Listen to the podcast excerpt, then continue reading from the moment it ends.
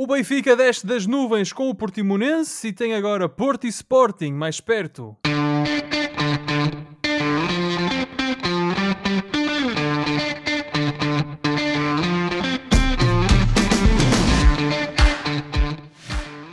Bem-vindos a mais uma emissão dos Meninos de Ouro, o programa para quem gosta de bola e que está disponível todas as terças-feiras no Spotify, Apple Podcasts, Google Podcasts e em todas as outras plataformas onde se pode ouvir e descarregar podcasts. Eu sou o Filipe Vieira e comigo estão o José Lopes e o João Pedro Oliveira e estamos novamente reunidos para uma conversa sobre futebol que esta semana não é transatlântica. Ao fim de dois anos eu estou em Portugal, assim como o José, Enquanto o nosso amigo João Pedro está no Reino Unido, meus amigos, bom dia, boa tarde, boa noite, bom dia da República, 5 de outubro. Um, Josué, estás a comemorar esta efeméride enquanto celebras o título da Seleção Nacional de Futsal? Ah, Filipe, olha, uh, boa noite a, a, todos vocês e boa noite também aos nossos ouvintes.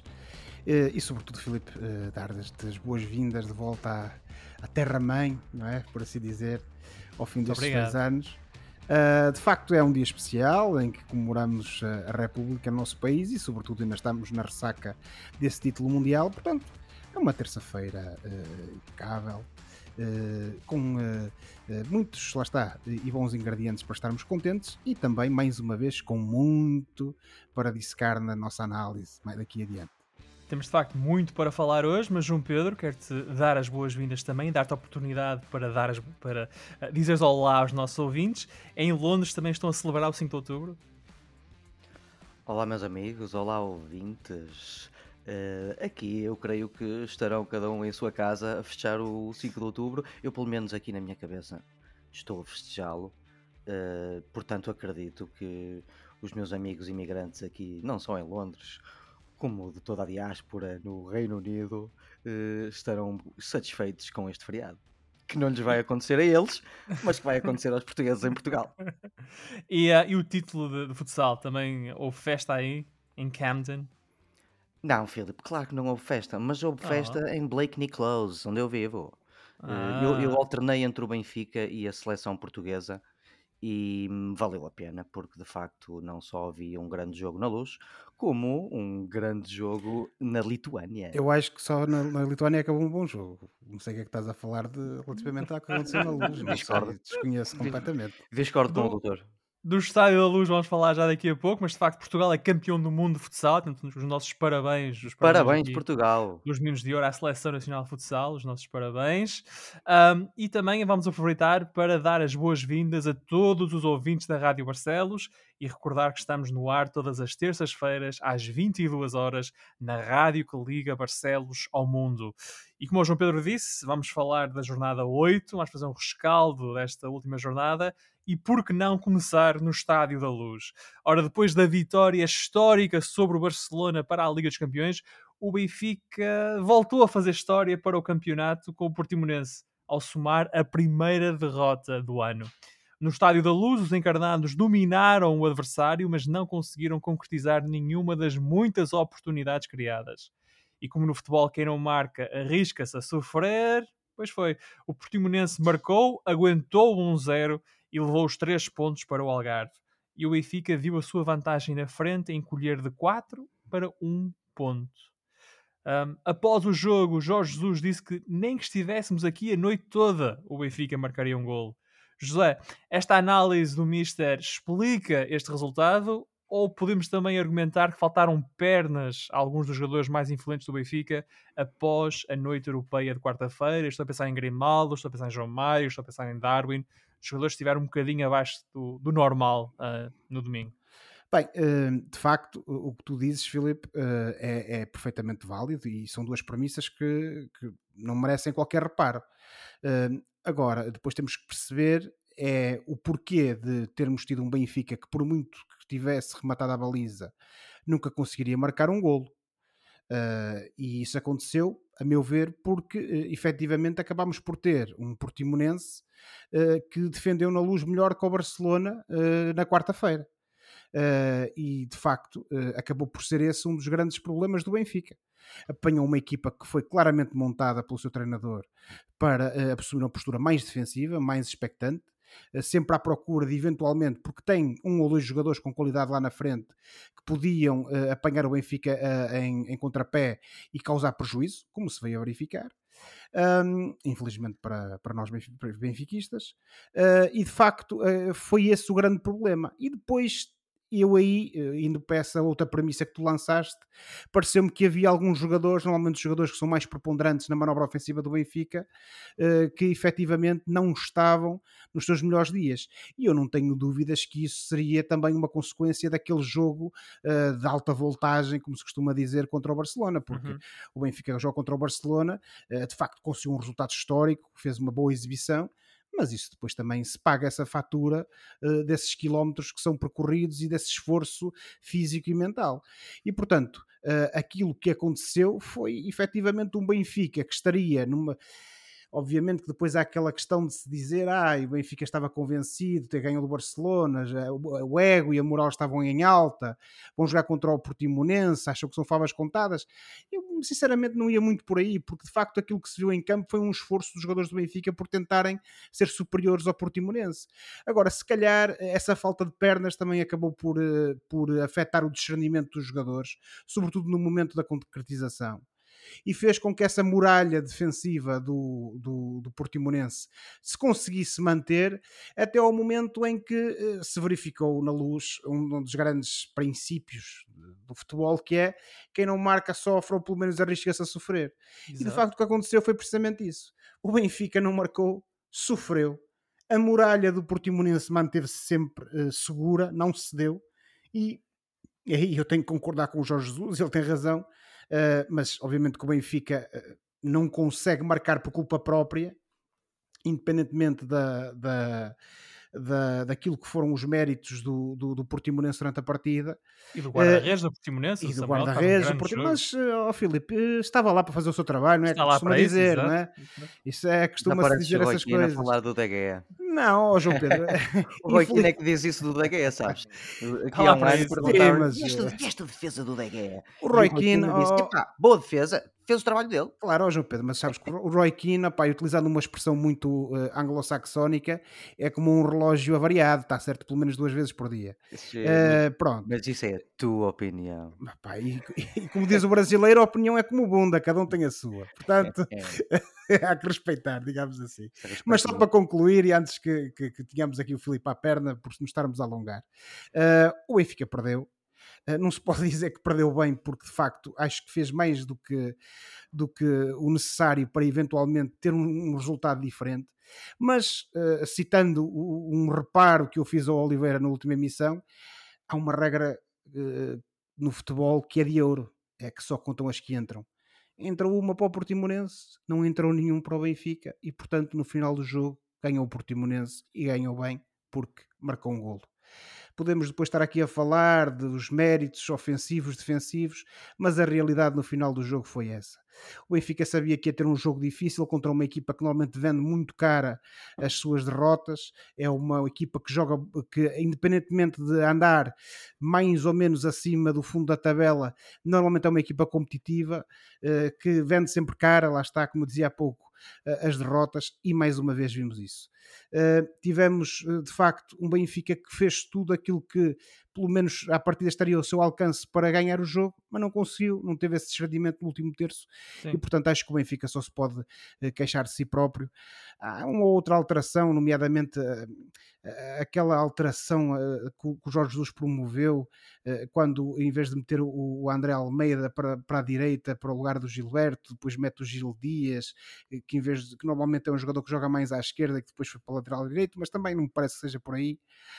Mas acho que o Jorge Jesus também aí não esteve muito bem, se calhar também lhe faltou algum discernimento a ele, mas no final do dia. Estava cansado também. Se calhar também estaria cansado, com o stress de enfrentar o Barcelona, mas no final do dia uh, o Benfica perdeu e uh, lá está. Eu que na semana passada dizia que aquela vantagem de 4 pontos podia ser preponderante, agora tenho que meter a viola no saco porque a vantagem já só é de um ponto. É só um pontinho, é? Já é um pontinho e ainda falta ao Benfica enfrentar quase todos os seus adversários diretos uh, e, e, portanto, vai ser complicado daqui em diante há que recuperar, há que voltar a ganhar ânimo uh, uh, e uh, acho que o Benfica no próximo jogo e sobretudo também aproveitando aqui algum, Agora algum descanso, pausa, não é? Exatamente, que, que, que, pause, que descanse e que nos volte a presentear com as boas exibições que nos tinha habituado nestes últimos, nestes últimos jogos.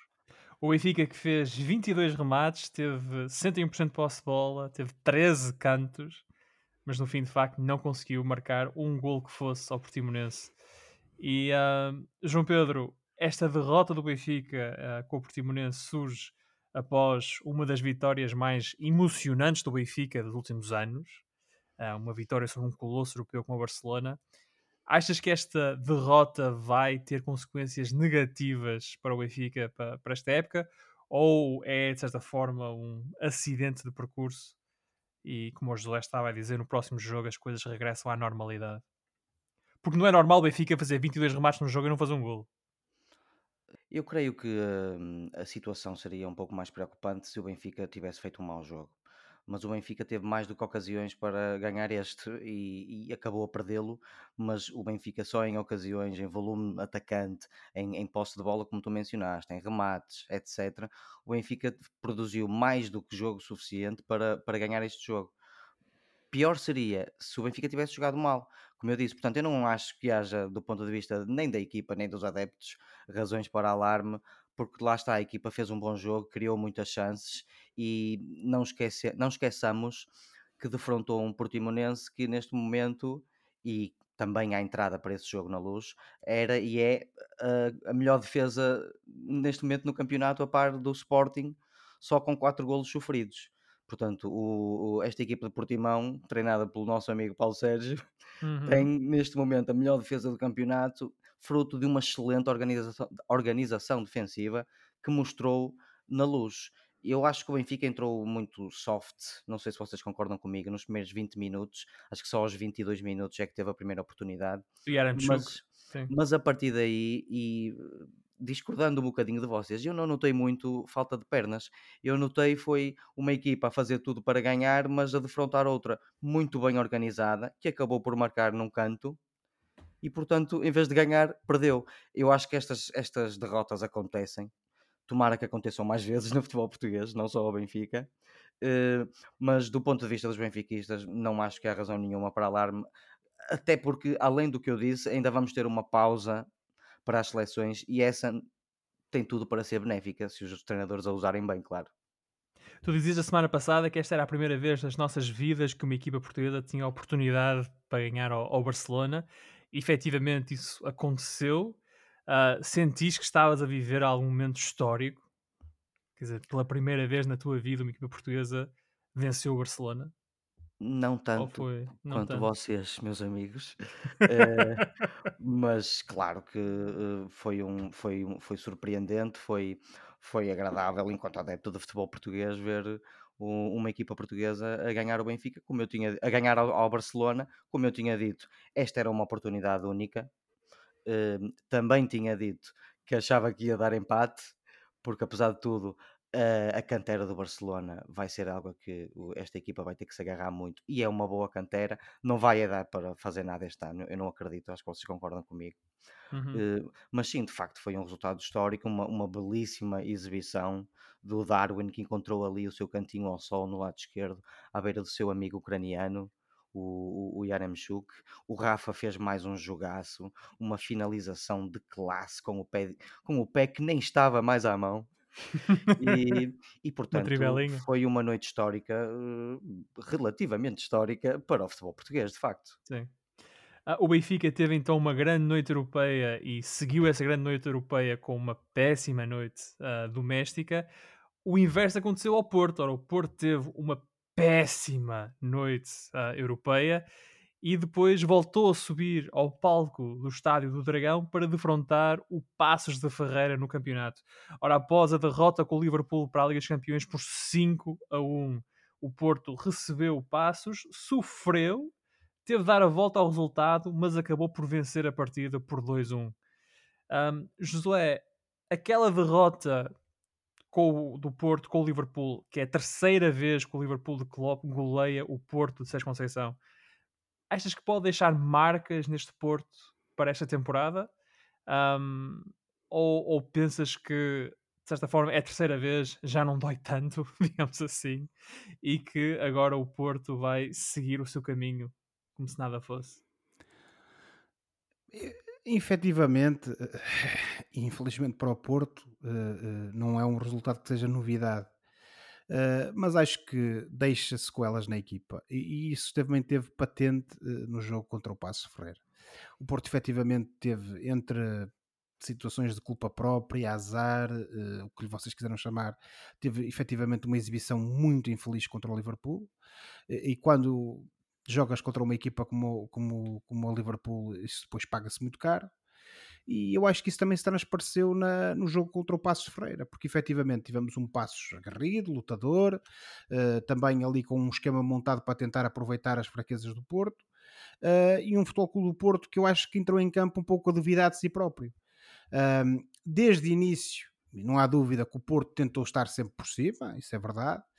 O Passos consegue eh, uma outra oportunidade uh, que lhe permitiam efetivamente, ainda nessa primeira parte, criar perigo junto da baliza do Porto. Uh, e depois consegue concretizar essa bola num, numa altura em que o Porto também tentava criar perigo junto à baliza do, do, do Passos, uh, mas depois acaba por acontecer, a meu ver, de forma natural, fruto desse maior ascendente do Porto sobre o Passos, e um Passos que, ao contrário do que aconteceu na época passada, não sei se foi da mudança de treinador ou não, mas está uns valentes furos abaixo daquilo que assistimos na época transata. Um, mas tivemos um passo que de facto teve, aproveitou isso, mas esse, esse, aquele lance para marcar o gol, mas fora isso foi, foi bastante, bastante inofensivo. Hum. Agora, aquilo que também se notou foi que de facto o Porto está longe daquele mas, oh, Porto... Desculpa, o passo foi inofensivo, mas o Porto não foi avassalador em momento algum. Mas, ó oh, Filipe, era isso que eu ia dizer agora, antes de me interromperes. É que de facto, pronto, é que de Telepatia. facto... Estamos mais perto um... agora. Exatamente, já acabámos as frases um do outro, pá. Hum. Neste caso é ao contrário, tu é que me interrompes. Uh, mas pronto, isto para dizer o quê? Efetivamente, aquilo que ressalta é que não vimos aquele Porto uh, de qualidade, aquele Porto que lá está, que vimos contra o Atlético de Madrid na primeira jornada da Champions. Estamos a ver um, pouco, um Porto um bocado perclitante, em que de facto podemos dizer que até veste uh, o, o de macaco, por assim dizer, ou seja, empenha-se, há ali vontade, mas se calhar também não, não há grande engenho nem grande arte. E no jogo contra o Passo Ferreira, eu sabia, sobretudo a partir do momento que o Porto consegue o empate, que de facto o mais provável era que o Porto conseguisse dar a volta ao resultado e ganhasse como ganhou. Mas o próprio resultado também traduz aquilo que foi em termos de qualidade futebolística a diferença entre as equipas. Tivemos uma equipa que, a meu ver, que lá está, como eu disse há pouco, não teve grande, grande arte nem grande engenho, que foi o Passos, mas perante um Porto que tentou sempre uh, estar por cima, também não conseguiu traduzir isso em números expressivos. Uh, e o que fica uh, na retina, pelo menos para mim, é que no final tivemos. Uh, um, um, Porto que ganhou. Uh, o resultado foi muito melhor que a exibição, isso não tenho dúvidas nenhumas sobre isso. Um, e de facto também fica em cima da mesa a ideia de que este Porto uh, é um animal uh, que está neste momento ainda a lamber as feridas depois desse jogo com o Liverpool. Veremos qual vai ser o próximo Porto também depois desta paragem para o campeonato. Uhum. Mas uh, se o jogo contra o Passo já é um indicador de algo, eu acho que de facto temos um Porto que está a acusar essa derrota contra, contra o Liverpool e uh, contra o Passos isso foi claramente uh, evidente e temos que aguardar pelo próximo jogo para ver se as coisas regressam ao normal, entre aspas. Mas o certo é que também nos jogos para o campeonato não tínhamos assistido um Porto, a um Porto brilhante, não tínhamos vindo a assistir a isso, e portanto, a meu ver, fica essa incógnita, fica essa questão no ar, sobretudo depois desse atropelo monumental que aconteceu no Estádio do Dragão para a Liga dos Campeões, saber como é que a equipa vai reagir, Uh, no último jogo, para o, para, uh, nesse último jogo, tivemos aquelas declarações polémicas que deram, fizeram correr muita tinta do Sérgio Conceição. Vamos ver também que se isso pode ter tido algum impacto ou não no relacionamento dele se com os jogadores estavam prontos para o treinador que tinham, não é? Exatamente. Uh, são aquelas questões que, que, ficam sempre no ar. O Sérgio foi muito evasivo uh, nos comentários que fez na, no lançamento deste jogo contra o Passo Ferreira, contra o Passo Ferreira, perdão, relativamente a essa questão, uh, tentando sacudir um pouco a água do capote e, e, e, menosprezando essa parte, mas vamos ver até que ponto é que de facto temos um Porto que vai conseguir lamber e sarar essas feridas que, que resultaram do atropelo por parte do Liverpool e ver que Portos é que temos. Agora, um Porto que ganha mais por vontade do que propriamente por arte ou engenho, como eu disse. Depois vê-se aproximar do seu maior rival, fruto do resultado infeliz do Benfica, como eu referi há pouco.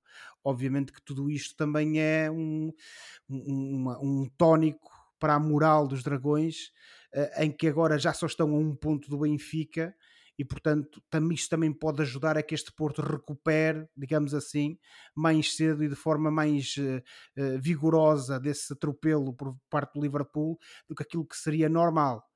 Uh, portanto, temos de aguardar. Agora que de facto neste momento estamos num, numa, numa, numa situação de alguma incógnita relativamente à forma atual do Porto, estamos, e portanto, Filipe, como eu dizia há pouco, e também para terminar por aqui, acho que temos que aguardar pelo próximo jogo para ver que Porto é que teremos daqui em diante.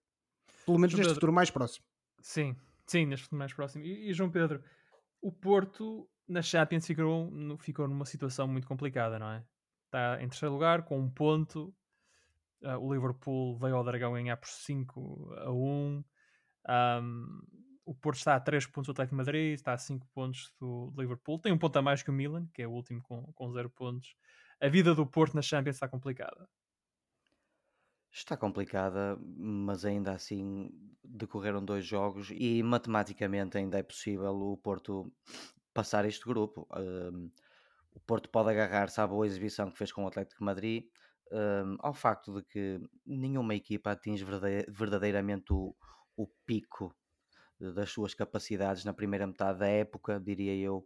Um, e portanto a equipa pode continuar a acreditar porque ainda tem mais que 3, 4 jogos Quatro jogos, sim. E... Mas eh, aqui é o Porto, nós tínhamos dito até há 15 dias atrás que o Porto era a equipa que melhor preparava os jogos europeus, sim. as equipas portuguesas, uh... e depois temos um jogo, uma exibição daquelas contra o Liverpool, que é um dos grandes tubarões, obviamente, claro, e, Claro, e para exemplificar, o primeiro, o segundo e o quarto golos não são golos aceitáveis eh, de uma equipa de primeira divisão para sofrer, mesmo que seja contra um colosso mundial.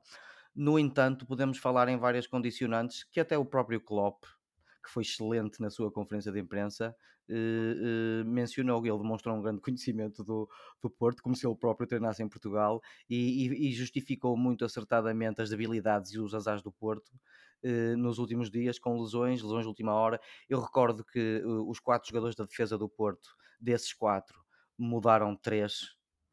Só ficou marcando muito por causa da, da lesão do, do, do Pep. Eu digo em relação ao jogo da Champions anterior. Ah, Portanto, sim, só sim. ficou o Zanuzzi. Um, usou. Uh, ele tentou fazer o mesmo com o, com o, o Liverpool. Que, que, fez com o Atlético de Madrid, só que jogando, só que tendo o fator casa, que era jogar com dois avançados na frente outra vez e começar a defender muito em cima, que era para se calhar numa perda de bola, num erro, causar, causar esse mesmo erro e se calhar marcar. Mas isso não aconteceu porque o Liverpool foi muito forte na pressão e aproveitou muito bem estes tais erros primários. O Diogo Costa, o guarda-redes, cometeu dois erros primários e o Zanuzzi cometeu um também. E portanto o Conceição tem razão quando se queixa da maneira como sofreu estes golos. Depois a maneira como ele expressou isso a quente na conferência de imprensa não vale a pena mencionar. Mas há de facto condicionantes, nomeadamente com a, a ausência do Pep nesse jogo uh, do Liverpool. E um, houve também umas lesões de um, de um, médico cujo nome eu não me estou a recordar agora, uh, de última hora. Uh, e portanto eh, não e é o Otávio que... lesionou-se durante o jogo. Era isso mesmo, o, o Otávio, Otávio se lesionou logo no início. Exatamente, exatamente, hum. era isso que eu queria dizer. O Otávio lesionou-se a meio do jogo também e, portanto, houve algumas condicionantes que complicaram a vida do, do, do Conceição neste jogo com o Liverpool.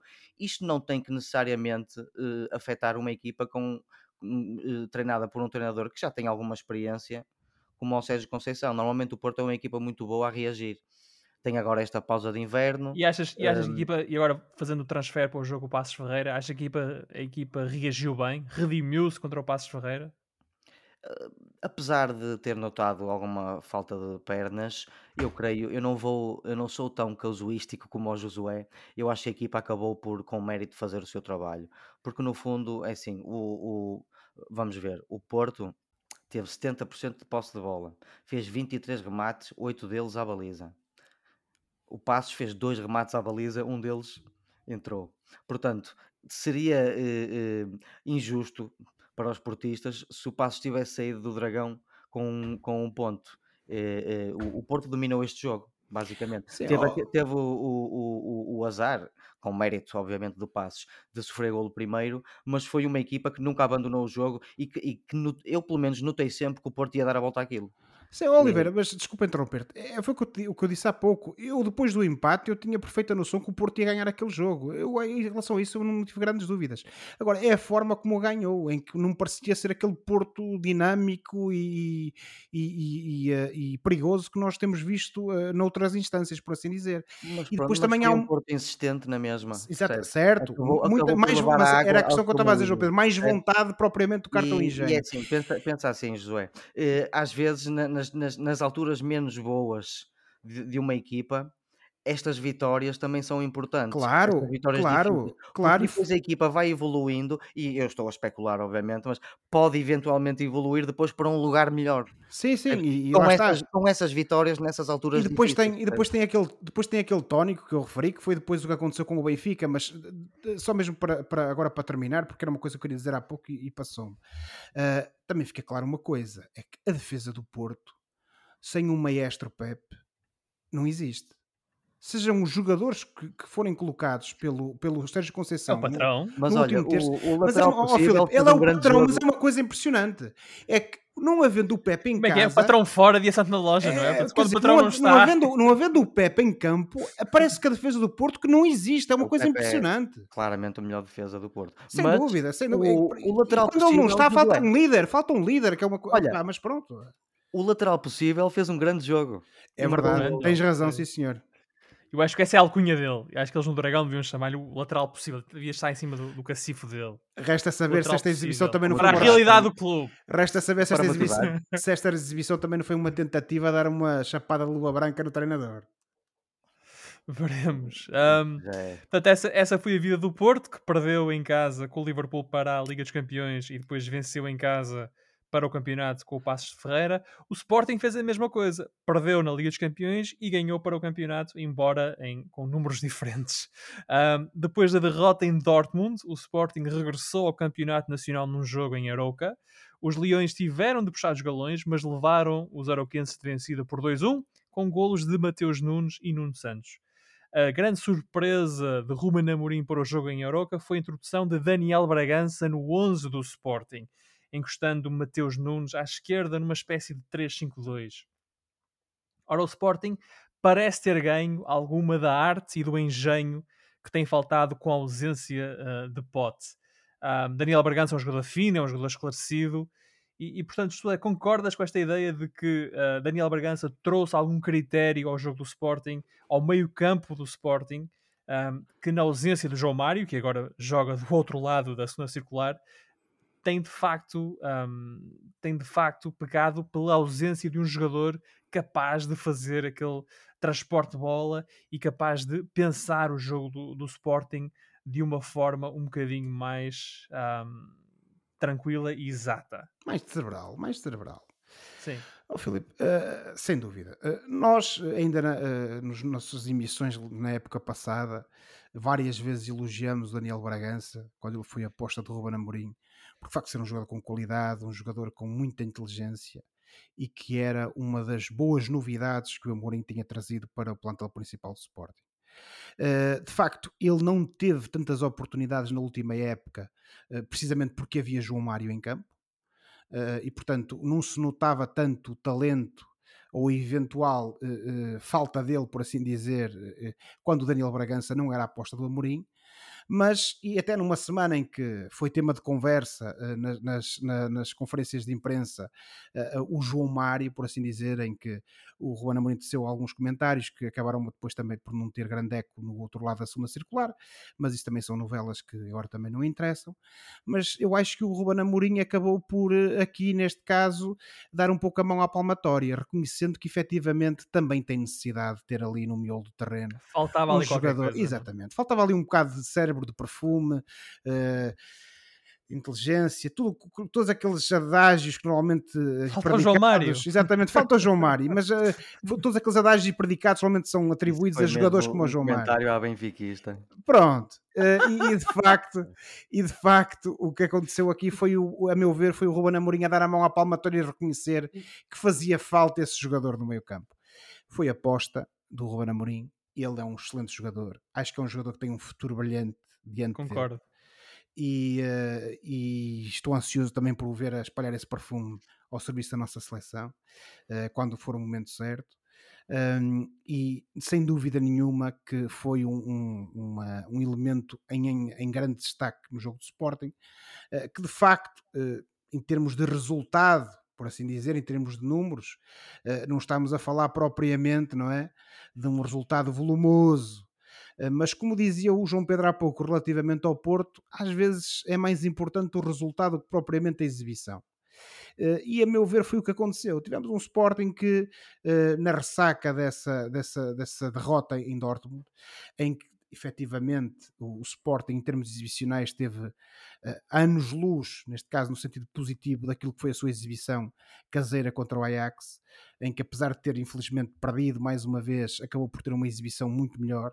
Uh, depois, na sequência dessa derrota, nota-se que os jogadores também reagiram de forma diferente, a meu ver, em que se aperceberam que a equipa estava a evoluir, a equipa estava melhor e uh, o Ruben Amorim, com essa alteração e com a entrada de Daniel Bragança, também promoveu uh, de facto uma equipa com uma, uma abordagem muito mais positiva. E efetivamente se formos olhar para as estatísticas, eh, o Sporting foi uma equipa que, que, teve, foi dominadora, o Arauca também deu alguma luta, e efetivamente chegámos a ter o, o jogo com um resultado de 1 um a 1. Um, uh, durante 3 minutos. Durante 3 minutos só e apenas, não é?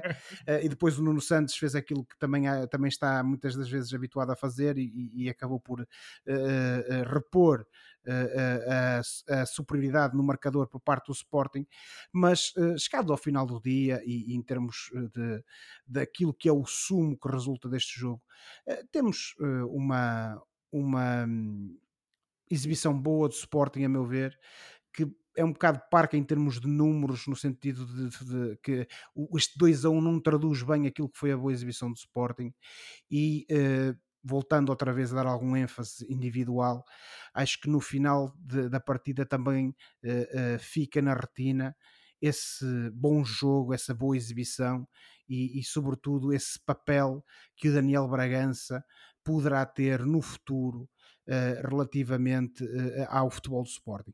Outra coisa, a meu ver, que também continua a ser uma, uma, uma hum, algo que, que, que também merece continuar a ser motivo de debate, como já foi da nossa parte na nossa última emissão, é que mais uma vez os pontas de lança do Sporting, quando lá está, quando não há pote, os pontas de lança do Sporting ficaram mais uma vez a zero. Uhum. Uh, mas pronto, isso é o que é. Fica quase a ideia que no Sporting os pontas de lança não estão lá para marcar golos, estão lá é, para é, é abrir verdade, espaços para os é outros. Verdade. É isto às vezes quase que parece handball, em que o tipo mais avançado, o pivô, a maior parte Exato. das vezes não está lá para marcar os golos. O é? passador no vôlei, não é? Está o passador para... no vôlei, exatamente. Mas pronto, é, é, é, o que é, é a maneira como, o Ruben Amorim tem a equipa armada e o certo é que uh, voltou às vitórias, uh, uma boa exibição, uma vitória inteiramente merecida. Acho que o resultado não espelha aquilo que foi a, verdadeira qualidade do Sporting em campo. Uh, e pronto, uh, lá está. E aquilo que eu disse há pouco também relativamente ao Porto também é válido para o Sporting. Depois o que assistiu uh, relativamente à, à, no, àquilo que foi a exibição do Benfica no dia a seguir, também certamente servirá de tónico para que este Sporting ganhe ainda mais moral e ainda mais vontade de continuar a ter bons resultados, boas exibições e continuar na perseguição ao seu rival direto, que é o Benfica, e, e, e que agora já só está apenas uh, a um ponto.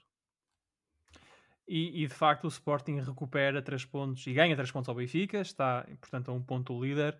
João Pedro, partilhas esta ideia de que a introdução do Daniel Bragança resolveu alguns dos problemas que o Sporting estava a sentir nas últimas semanas, principalmente desde que uh, o Pedro Gonçalves se lesionou?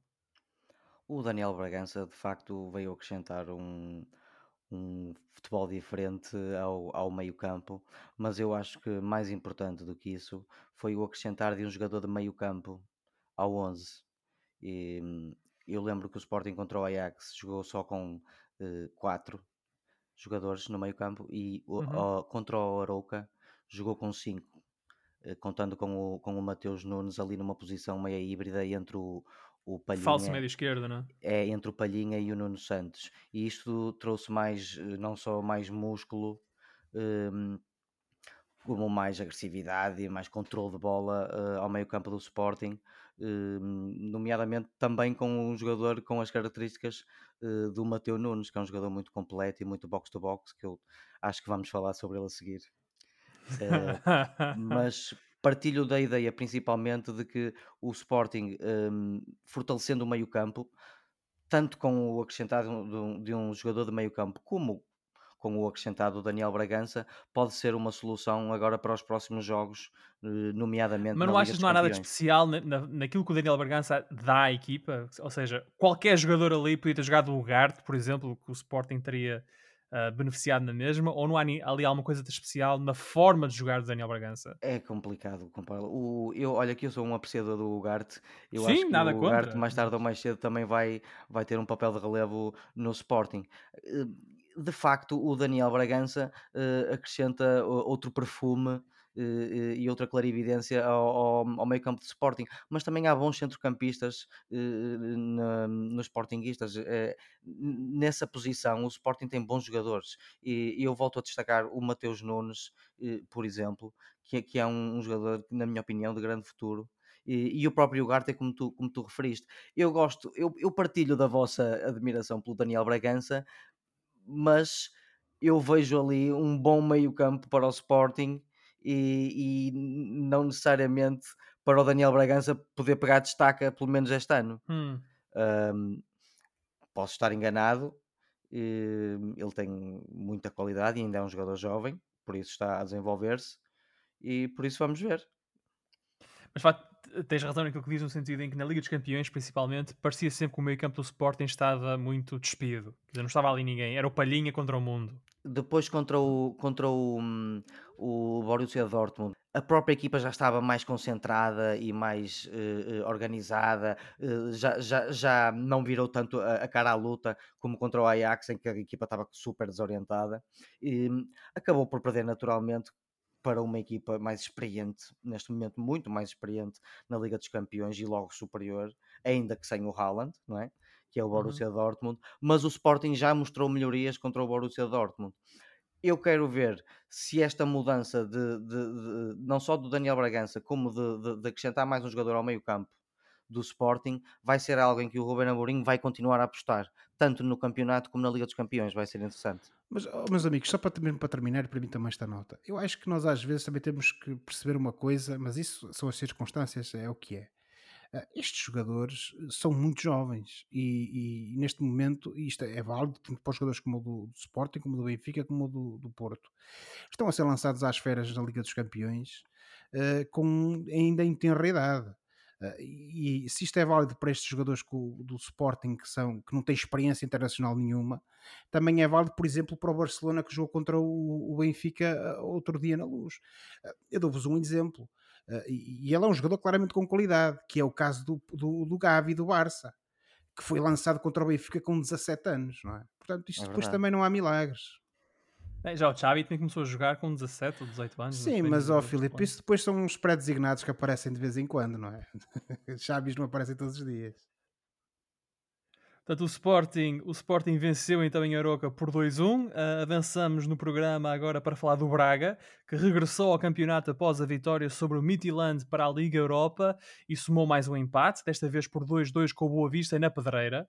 Ora, o Braga esteve a perder, deu a volta, mas um grande gol de Yusufa aos 89 deu o empate para o Boa Vista e significou mais dois pontos perdidos para o Braga. Só o Vizela tem neste momento mais empates do que o Braga para o campeonato. E João Pedro, isto vale o que vale, mas à passagem da oitava jornada, o Braga está fora dos lugares europeus e já muito longe dos três grandes. Ah, ainda é cedo, certo, mas já temos três meses de competição e os problemas do Braga são os mesmos hoje que eram em agosto. Desconcentração atrás, falta de eficácia à frente. Não há aqui qualidade para mais, quer dizer, do que é que nós e do que é que Carlos Carvalhal, do que é que a equipa está à espera para de facto acertar o passo? O que é que falta? Olha, antes de mais, deixa-me corrigir-te. O Braga não está muito longe dos lugares da frente. O Braga está O Braga está a Braga 8 está pontos, não é? pontos do quarto lugar e está a Ah, 7 eu estou a falar dos três primeiros. e a a falar dos 8 do primeiro. O Braga está a Não, 8 pontos do não, primeiro lugar. O habitat natural é o quarto efeitos. lugar. Não, ouviste com o Mr. Carvalhal. O habitat natural é o quarto lugar. Por isso é que Não, o mas diz que não está eh, longe. Só está a dois pontos do quarto lugar. o Braga está a 8 pontos do primeiro lugar. Isso não é muito longe. Era só uma pequena correção. Agora volta à tua pergunta. Desculpa, Filipe. Semântica, ok. Quando, ah, quer dizer, voltando à minha pergunta então, quando é que ah, o treinador do Braga, jogadores do Braga, se vão a perceber de que de facto dizer, está na hora de corrigir os erros, de, de melhorar a performance ah, até agora? Bom, eh, tanto o, contra- o treinador como os jogadores já se Porque, aperceberam so- disso. não, desculpa, porque são os deves, mesmos erros desde o início da época. Filipe. Tu basta ver as caras de enorme, enorme eh, frustração e até de hum, enervados de- do, do Ricardo Horta, do, do próprio eh, Carvalhal, que, que estava completamente. Eh, Eu olhei para a cara dele quando, quando o, o, o Boa Vista empatou, o homem estava louco com aquilo. Hum, eu diria que isso é, é, é uma das melhores notícias que podemos tirar deste jogo. É que de facto eu noto frustração e noto que de facto há muita gente chateada e a saber que, que, que as coisas têm que melhorar. Um, em relação ao Braga, mais uma vez foi melhor do que o seu adversário. Agarro-me ao facto de que desta vez o Braga não foi melhor, o Braga dominou o jogo todo. Eh, só teve mesmo duas desconcentrações perfeitamente absurdas que o Boa Vista aproveitou bem para marcar em, doi- em dois remates à baliza. Portanto, o Boa Vista saiu da, da, da pedreira com, com dois remates à baliza que deram golo e com um empate de de 2-2. Portanto, eu registrei uma franca melhoria na segurança e no domínio eh, e na força dos jogadores n- para este jogo. Agora, Tendo dito isto, os problemas continuam os mesmos. O Braga continua a ter, apesar de- de- desta vez só ter tido duas, na pessoa do Cabo da Turmena, que eu agora vou-lhe começar a, cha- a chamar o Cabo da Turmena. Eixe, O- teu- temos Camões, pá. Temos O, Camões. o teu pai, o teu pai ficou orgulhoso agora. Temos ah? Camões, o pai, pá. de história, ficou orgulhoso. O pai É, Oliveira está orgulhoso neste momento. O meu pai nem deve ouvir isto. Eh, o Turmena cometeu mais de duas, perfe- dois perfeitos disparates. Foi um autêntico desastre o Turmena, porque esteve no. Foi ele que, que, que mostrou eh, falta de concentração No primeiro eh, gol. no primeiro golo e foi ele o primeiro a errar no segundo golo, que depois levou eh, mais três ou quatro colegas a errarem e a entrarem em pânico e a deixarem o Yusufa, não é? Mas é um grande remate, Yusuf. é um grande remate. eh, eh, na minha terra, às vezes, chama-se chama aquilo um choro. Um bilhete. Um choro. Ele, ele apanhou bem na bola e foi mesmo pelo buraco da agulha e foi de facto um grande golo. Mas eu considero que o Boa Vista saiu de Braga afortunado por este ponto, porque o Boa Vista pouco mais fez do que aqueles dois remates à baliza. Eh, Eu tenho que destacar o Almosrati, que é um jogador de uma classe à parte e mostrou isso, por exemplo, no primeiro gol do Braga. O Galeno finalmente lembrou-se de que tinha colegas de equipa à volta dele e fez um jogo muito bom, com muito boas combinações, inclusive no gol do empate, que serviu de bandeja ao Yuri de Medeiros. E eu creio que coletivamente, mais uma vez, a equipa melhor- melhorou, mas é preciso mais.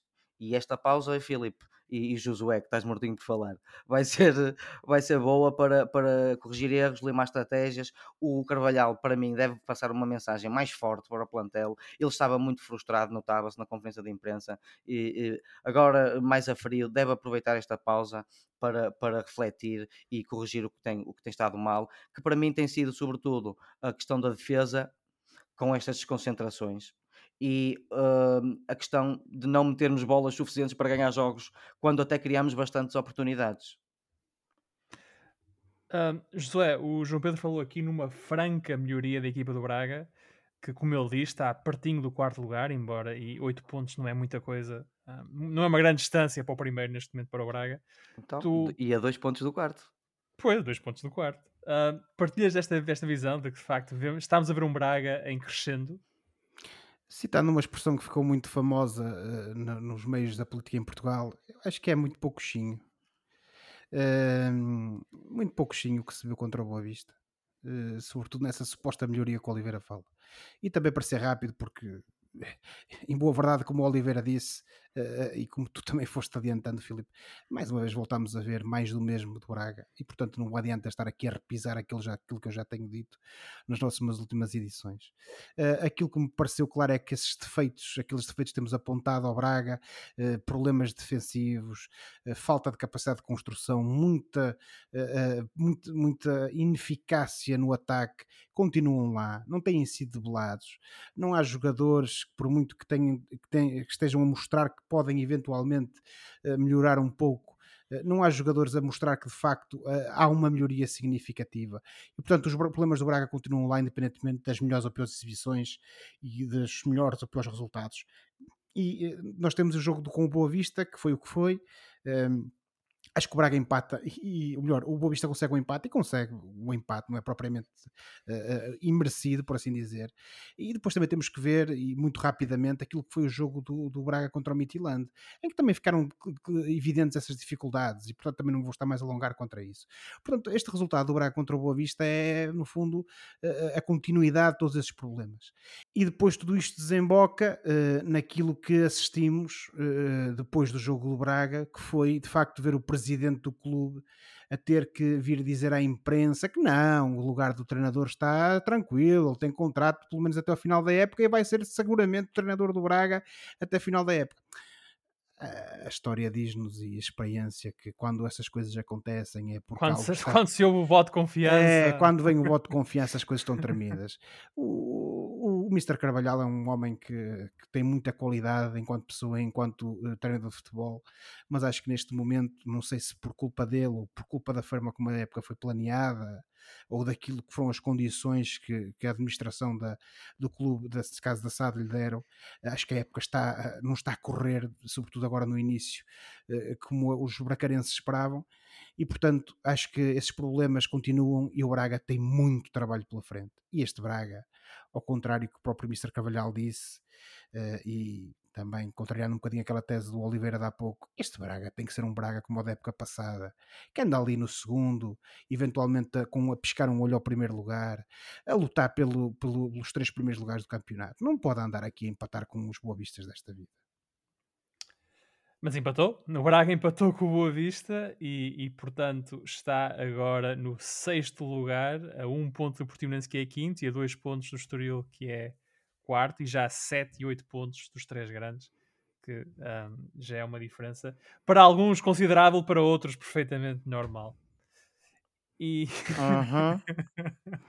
vamos olhar agora para o Gil Vicente, que foi uh, empatar à tapadinha por 2-2, num jogo que teve 3 golos entre o final da primeira parte e o início da segunda. Uh, o Gil até foi a equipa mais agressiva, com mais remates, com mais cantos uh, e mais faltas cometidas. Mas, José, o, o empate justifica-se? Ó oh, Filipe, em vistas as coisas, sobretudo por esse, essa, como tu disseste bem, por essa parte inicial da, da, da, primeira metade do jogo, se calhar até se pode justificar, até porque em boa verdade o Gil andou sempre a correr atrás do prejuízo. Mas eh, espremido este jogo, por assim dizer, temos mais uma vez um Gil a jogar bom futebol contra uma equipa que é o Estoril, que também é uma das boas equipas desta, desta, desta, deste sim, campeonato. classificado. Uh, e, e, a brisa de Valência atacou outra vez. Pronto, e de facto tivemos um, um, um Gil que uh, conseguiu efetivamente correr sempre atrás do prejuízo, também mais uma vez, uh, se calhar com alguma culpa própria, mas o certo é que voltámos a ter um bom jogo, voltámos a ter uma boa exibição do Gil Vicente e, sobretudo, depois do gol do empate parece-me a mim que se o Gil tem conseguido marcar o terceiro gol e tem levado os três pontos para casa, não seria de todo uh, uh, imerecido, por assim dizer. O certo é que, infelizmente, mais uma vez, mais um jogo em que o Gil joga bem, o Gil cria oportunidades, mas não consegue depois uh, transportar isso para, para golos e, sobretudo, para pontos ganhos. Veremos o que é que o futuro reserva agora, se este Gil Vicente, e, e, e para terminar, tal como eu disse na, na última emissão, se este Gil Vicente continuar com este nível de exibicional e se conseguir associar a isso as vitórias e, e, os pontos, uh, acho que vamos ter um Gil Vicente que esta época vai estar uh, ainda bastante cedo uh, a dar alguma tranquilidade aos seus adeptos contra a permanência e a tentar fazer algo interessante por uma, um eventual assalto à primeira metade da tabela. Olha, e saudar um golo do Rui Fonte, um belo golo de cabeça, de, de também uma boa equipa deste campeonato, o Estoril. Só não marcam quando estão no Braga, pá. É pá, o problema tem sido esse. Se calhar não. Tem se, que calhar o ser- Rui Fonte, se calhar o Rui Fonte está a fazer falta em Braga. Têm que ser vendidos para começar a marcar gols. Ou se calhar é isso que está a fazer falta em Braga. Com todo o respeito e carinho que tenho pelo Rui Fonte, não ia ser o Rui Fonte a salvar o, o, o Braga este ano. mas salvou o Estoril este fim de semana e, portanto, o Gil Vicente ah, empatou ah, no Estoril e está no nono lugar e faz parte de um grupo de três equipas com nove pontos, ah, Gil, Tondela e Passos de Ferreira. Ora, os campeonatos vão parar agora para as seleções. Portugal defronta novamente o Qatar no estádio do Algarve a 9 de outubro e depois tem mais um jogo de apuramento para o Mundial 2022 contra o Luxemburgo no próximo dia 12. Nós, na próxima emissão, vamos dedicar boa parte ah, do nosso programa à seleção e vamos falar também do jogo, do jogo Qatar, vamos falar da inclusão, ah, da surpresa, da novidade que foi a inclusão de Mateus Nunes na convocatória de Fernando Santos, mas isso fica para a próxima semana. Para já, vamos ao fora de jogo, que é o momento do programa em que olhamos para o que se passa fora das quatro linhas e oferecemos recomendações ou sugestões aos nossos ouvintes. João Pedro, vou arrancar contigo esta semana para o fora de jogo. Apresenta aí a tua sugestão aos nossos ouvintes. Colegas de escola, trago-vos uma sátira social barra drama de violência criado por um Juan Dong-hyuk. Juan Dong-hyuk começou a escrever uma história chamada The Squid Game, o jogo da Lula. Isto consiste basicamente numa série, para já que vai na primeira temporada, e que já bateu todos os recordes de visualizações na Netflix, e que é sobre pessoas altamente endividadas que são aliciadas para jogarem uma série de jogos infantis, cujo vencedor ganha um prémio de bilhões em dinheiro. Mas quando o jogo começa, apercebem-se de que quem for sendo eliminado nos jogos é mesmo eliminado, ou seja, morto.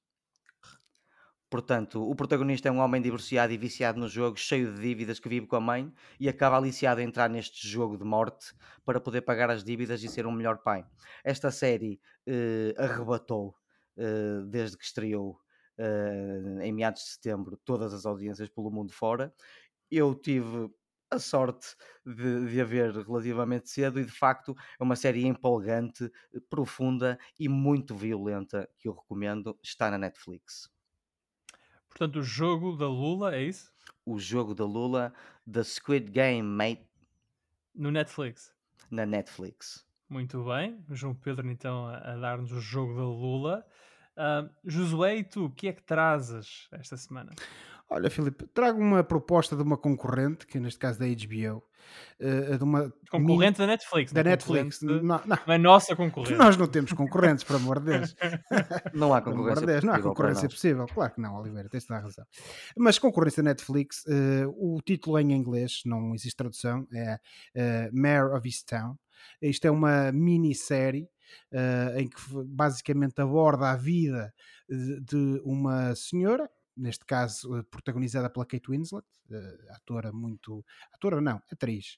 Ehm, É uma epá, das minhas- olha, fugiu- é uma, é uma das minhas atoras favoritas. Fugi- Fugiu-me por momentos eh, a língua para o, o- o diabólico acordo Que, que os nossos ouvintes conhecerão do Titanic, não é? Exatamente. coisas, E dentre outras coisas, e Titanic. bem melhores do que o Titanic. Muito melhores que o Muito melhores que o Titanic. Mas pronto, para ser rápido, Adiante. basicamente ela faz o papel de uma senhora que é detetive numa pequena cidade no estado americano de Pensilvânia, eh, em que ela tem que investigar eh, o rapto, eventual assassínio eh, de eh, uma série de jovens na, naquela zona onde ela vive e ao mesmo tempo lidar com a dinâmica familiar, com a dinâmica da comunidade em que ela se insere, as repercussões que essa sua investigação tem para essas duas dinâmicas e, sobretudo, os problemas eh, que, surg- que surgem quando eh, a sua vida familiar, profissional e social acabam por entrar em conflito fruto desse seu papel.